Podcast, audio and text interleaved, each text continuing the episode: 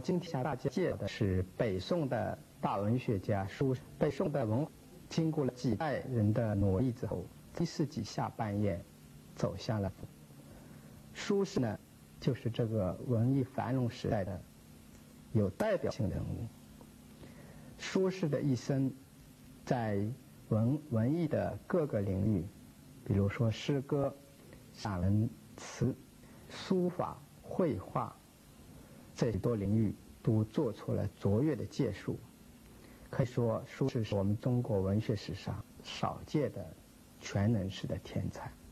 不仅如此，苏轼还具有高尚的人格和高志趣，他那种旷达的精神，可以称苏轼的精神是的之魅力，他对中国后代无数文人产生了很大的影响。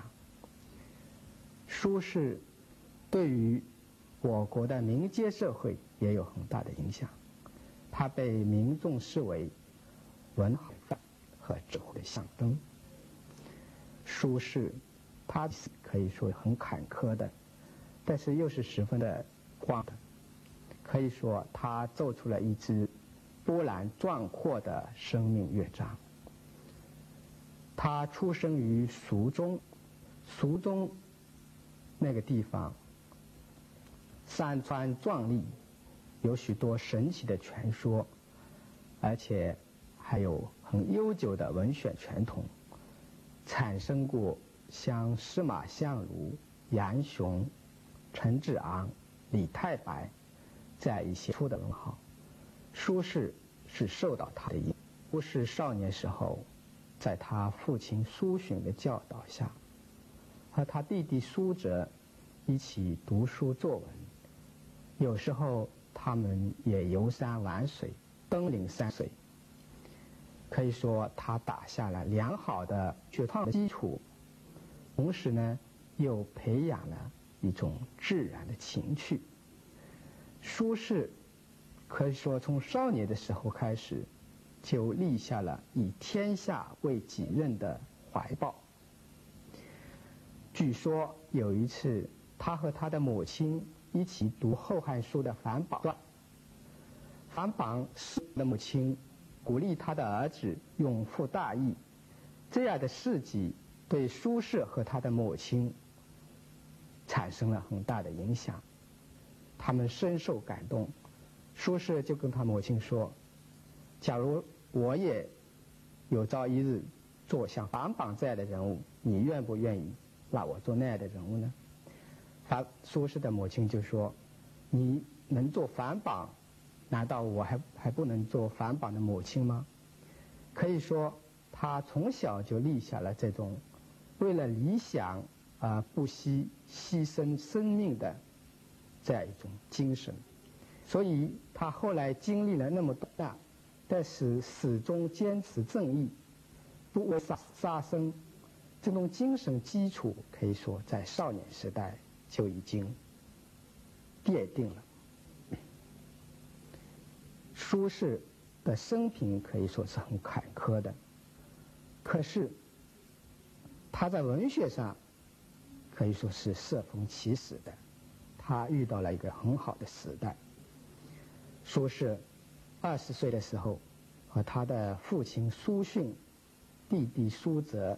一起来到当时的首都汴京，他们父子三人的才华受到了当时的文秀、欧阳修、梅鸟臣等人的赏识，一时间他们名声大振，并且很快就考中了进士。可以说，在历代文人中，像苏轼这样早年一登上文坛。就获得了这么好的机遇，那是少有的。北宋时代还是一个很重视才华、很爱护天才的这样一个时代。当时的文坛领袖，前面像燕初呀，还有欧阳修，也包括苏轼自己，他们都有年轻人讲义后进的好风气。哎，从具体的文学背景来看。苏轼是逢其时的。苏轼早年为了备科举考试，他用力最多的是政论性的文体。当时欧阳修正在开展古文运，苏轼的文章文风淳朴，但是立意又十分的新颖，并且议论中横，很能显示才气，正符合欧阳修的标准。及苏轼早年的进入文坛，可以说是以文运动的一员少身份啊进入文坛的。当然，苏轼之所以成为伟大的文学家，还有他的另外一方面的一些因素。除了这些精神方面的因素外，还有另外的一些因素。这主要是是精神上达到了一种高度。这种精神可以称之为苏轼精神。那么苏轼呢，对于历史上的文学文化传统也是广泛的继承。他广泛的继承了各家各派的思想和艺术的一些特色，形成了他自己的思想风格和艺术。他曾经说王安石是康皮百家，作新诗人。这八个字其实也可以说是夫苏轼的夫子之道。那么正因为这样，他才成为一位杰出的伟大的文学家。苏轼在文学上是全能的，可是他从事各种文体是有先后的。那么他的个体文成熟啊，也是有先后的。在中进士之前。他主要是从事古文的创作，而后呢，他开始大量的创作律诗几古体诗。至于苏轼最负盛名的词，那则是他后来担任杭州通派之后才开始创作的。他早年的律诗代表作是任官凤翔时所作的《贺子由勉词怀旧》。人生到处知何事，恰应是飞鸿踏雪泥。泥上偶然留指爪，鸿飞哪复计东西？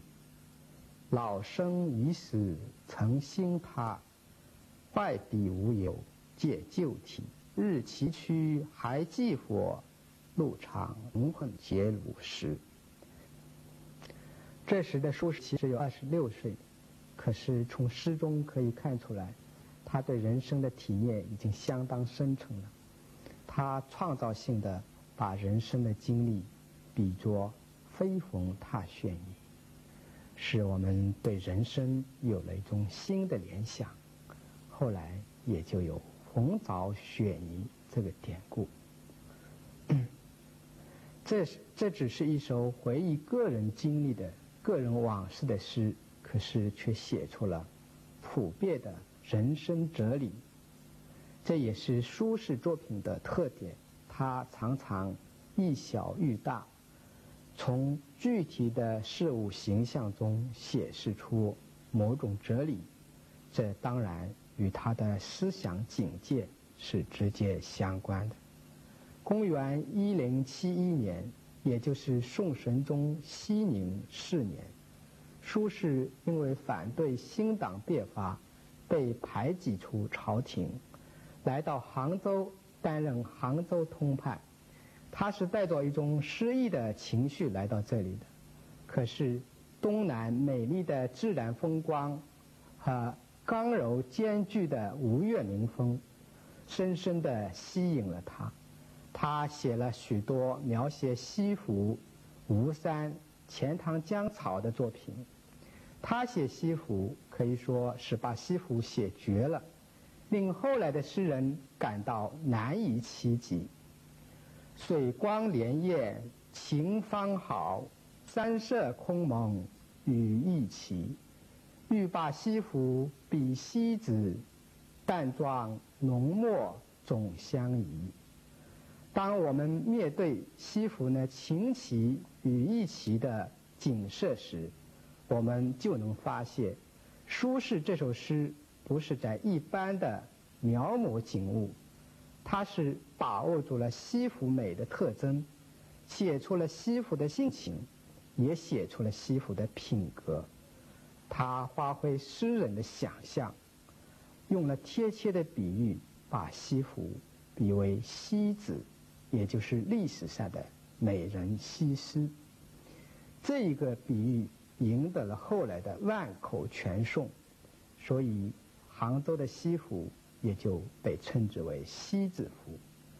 苏轼在杭州期间开始大量的创作词，这跟杭州的优美的山水风光和歌舞诗竹风气之盛是有关系的。北宋的词在苏轼之前，主要还是沿袭晚唐五代的词风，以婉约的风格为主。苏轼早年所写的一些词，也还是以婉约的风格为主，但是苏轼他是写诗作文的高手，他有很强的曲签语言的能力，所以即使是写婉约的题材，也有一种苏轼特有的好洒脱奔放的特点。他早年所做的一些词，还有一个特点就是。主要是写山水自然风光，这就产生了一种明朗、清新的风格。但是苏轼并不满足于这些成就，他要还要进一步的扩大词的题材领域，更新词的风格。在继杭州之后的任密州太守。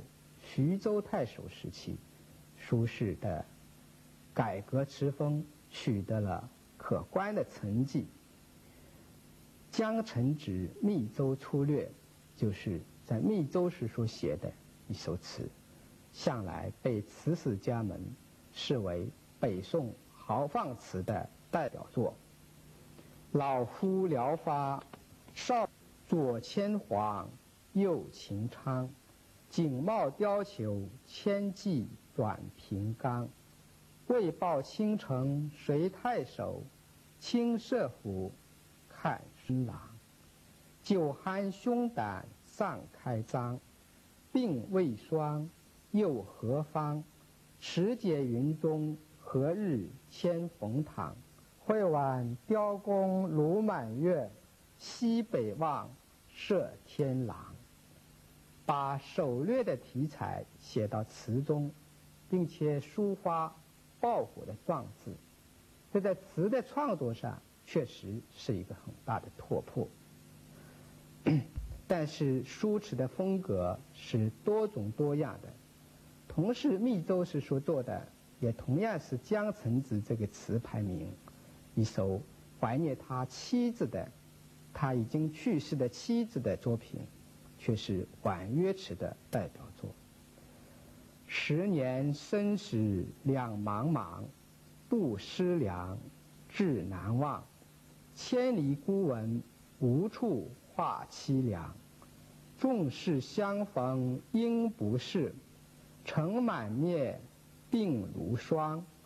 夜来幽梦忽还乡，小轩窗，正梳妆。相顾无言，唯有泪千行。料得年年肠断处，明月夜，短松冈。是别之恨，人天永隔，消息茫茫。却不料仍有梦里的相逢。可是梦醒之后，更增加了凄凉的情绪。苏轼的这首词。写出了夫妻之间的那种深厚的恩情，生死不改。读了这样的词，我们就能发现，苏轼不仅是豪放的大家，他同样也是抒发描写婉约之情的高手。除了这些风格之外，苏轼的词中还有一种飘逸舒放的风格。表现了词人豪放不羁的想象力，《水调歌头·中秋咏月》之作可以说就是这方面的代表作。明月几时有？把酒问青天。不知天上宫阙，今夕是何年？我欲乘风归去，唯恐琼楼玉宇。高处不胜寒。起舞弄清影，何事在人间？转朱阁，低绮户，照无眠。不应有恨，何事长向？别是缘，人有悲欢离合，月有阴晴圆缺，此事古难全。但愿人长久，千里共婵娟。这首词表现了苏轼开朗豪放的性格，也写了他对亲人的深情，同时。词中还表现出一种可以称之为宇宙意识的东西，它体现了苏轼精神境界的超越和广大。苏轼四十四岁的时候遭遇了乌台诗案，在这场他视为噩梦般的文字狱中，诗人险遭杀身之祸，后来终于得到释放。又被别往黄州，黄州就是现在的湖北省黄石市。苏轼在那里躬耕，自称东坡居士，所以他的文集就称《东坡集》。黄州四年的时间是苏轼创作上的重要时期，在经历了残酷的政治迫害之后。苏轼的思想发生了转变，由以前的以儒家的经世济实，转向这时候的以道家佛教的思想为主，讲究自养自养心心性，寻求精神上的超越。当然，这并不是说他已经完全放弃了落世之志。这只是一种摄影现实的转变，在文学上，黄州时期的创作，无论是诗词还是小品文，都达到了纯属自由的境地。黄州时期，他创作了《前赤壁赋》《后赤壁赋》《念奴娇·赤壁怀古》等许多。千古的杰作，他走到长江边，唱出了感怀历史、讴歌自然的高亢的声调。大江东去，浪淘尽，千古风流人物。故垒西边，人道是三国周郎赤壁。乱石崩云。惊涛恋爱，卷起千堆雪。江山如画，一时多少豪杰。遥想恭敬当年，小乔出嫁了，雄姿英发。羽扇纶巾，谈笑间，樯橹霏霏烟灭。故国神游多情，应笑我早生华发。